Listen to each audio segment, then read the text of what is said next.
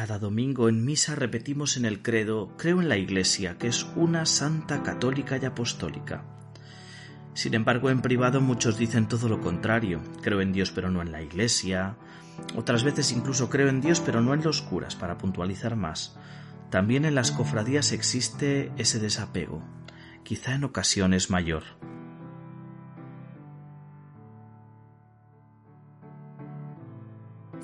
Bienvenidos un día más al curso Cofrade.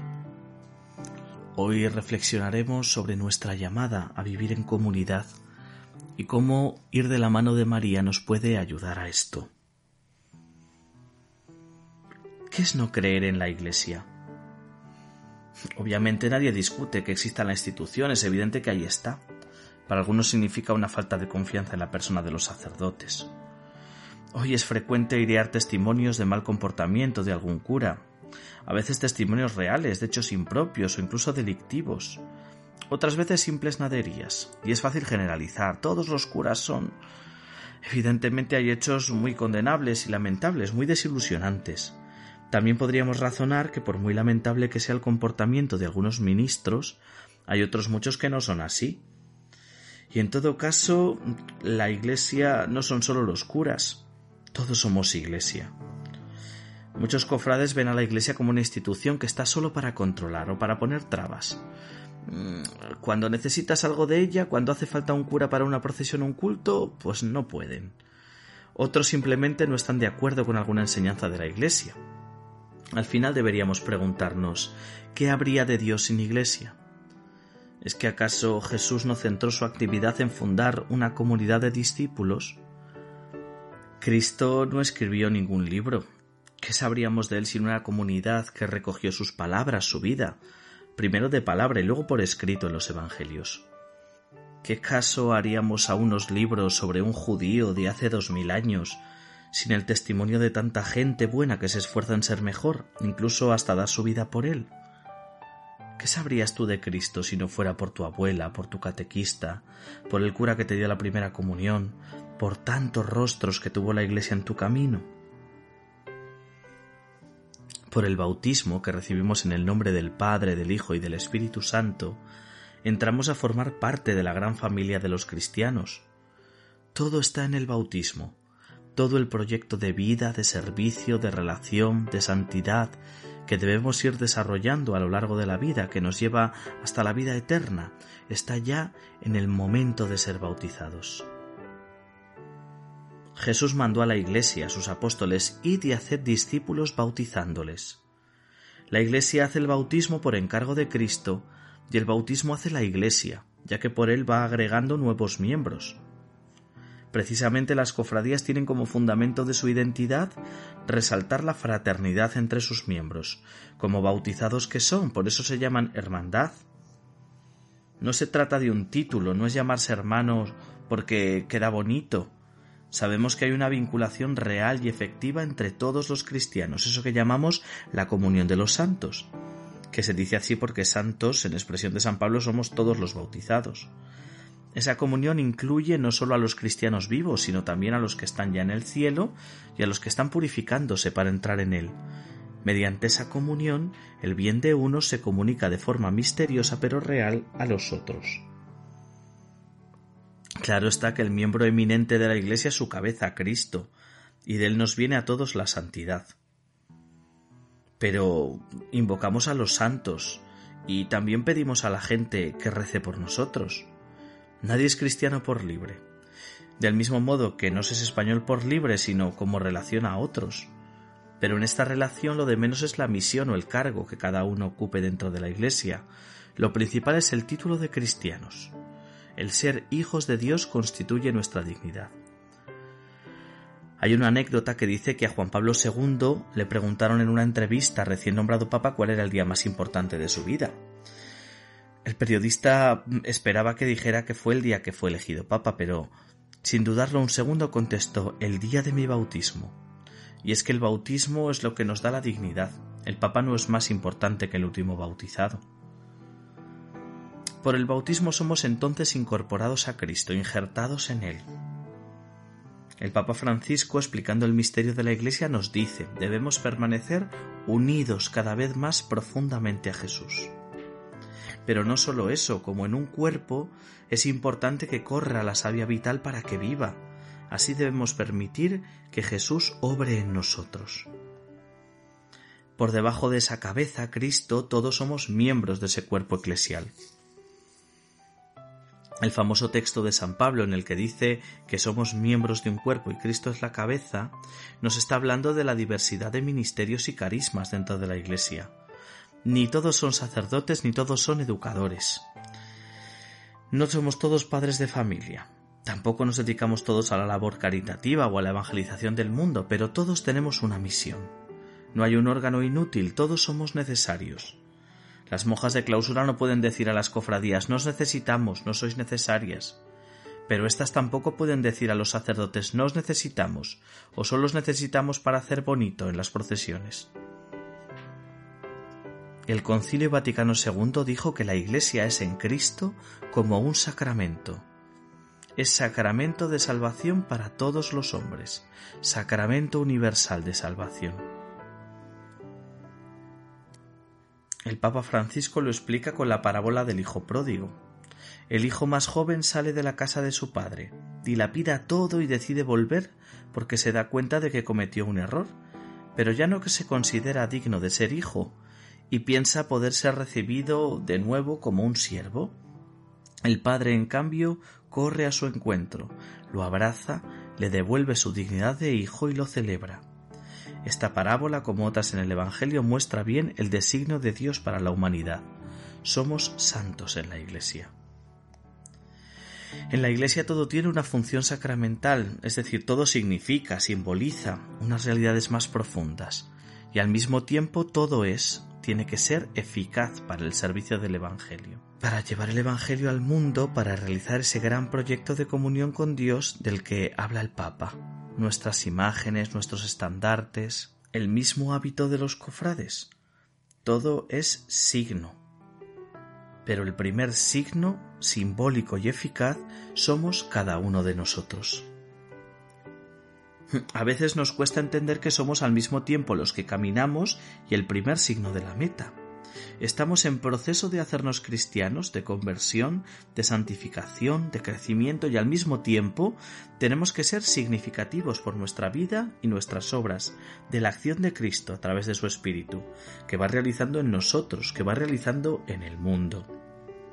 En la provisionalidad y pequeñez de nuestras vidas manifestamos a Cristo, Cristo en el mundo, en la iglesia concreta de caras concretas, las caras de los curas, de los cofrades que sacan sus imágenes en procesión, de los matrimonios cristianos que intentan vivir su amor, de los padres que llevan a sus hijos a bautizar o a catequesis, de las abuelas que enseñan a sus nietos a rezar, de los que atienden a los pobres por amor a Dios.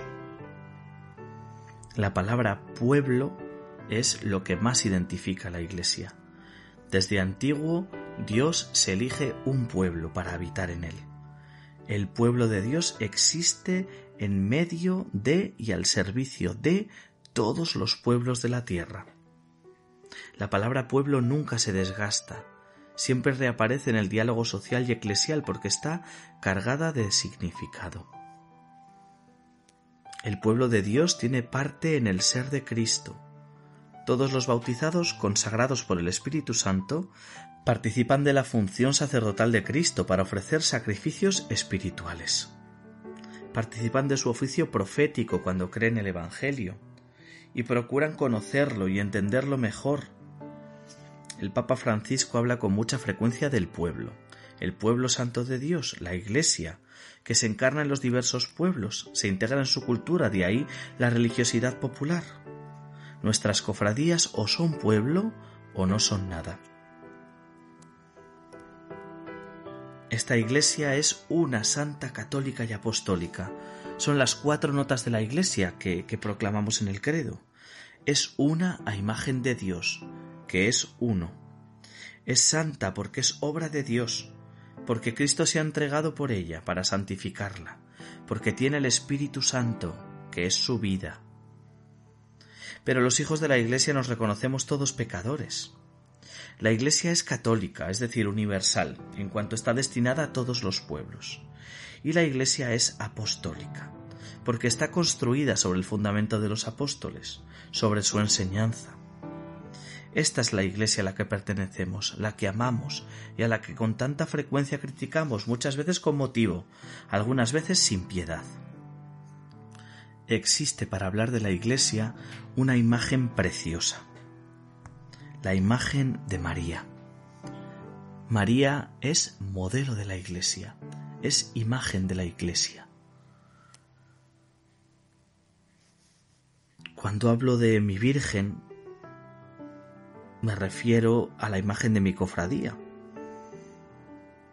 Es conmovedora, es una imagen que, que nos llega al corazón. Supongo que todos, cuando pensáis en la Virgen de vuestra cofradía, pues la tenéis como vuestra Virgen.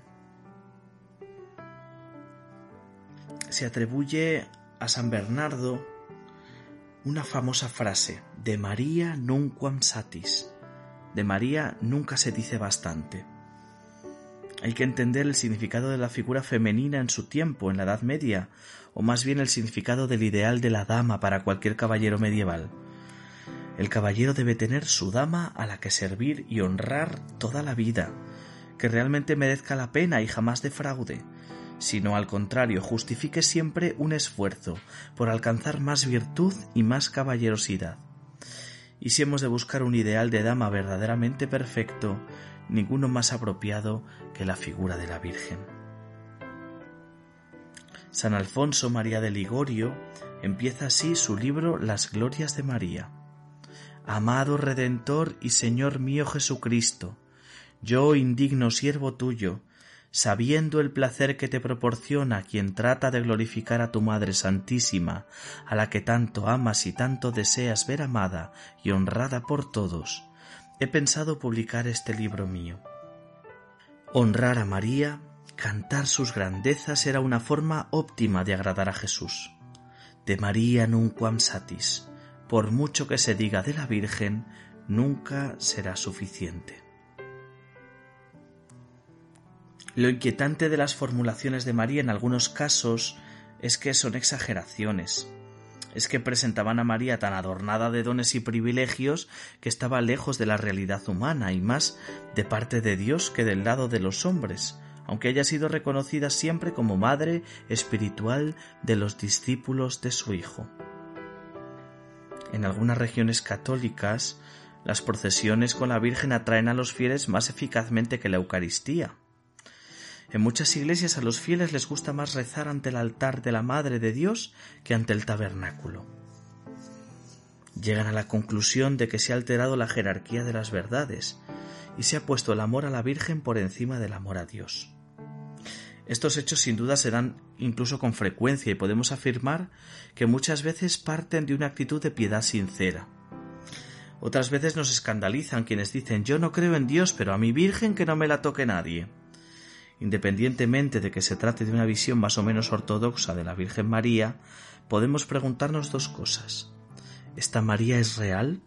¿Una María tan encumbrada, tan excepcional, tan privilegiada? ¿Tiene algo de humana?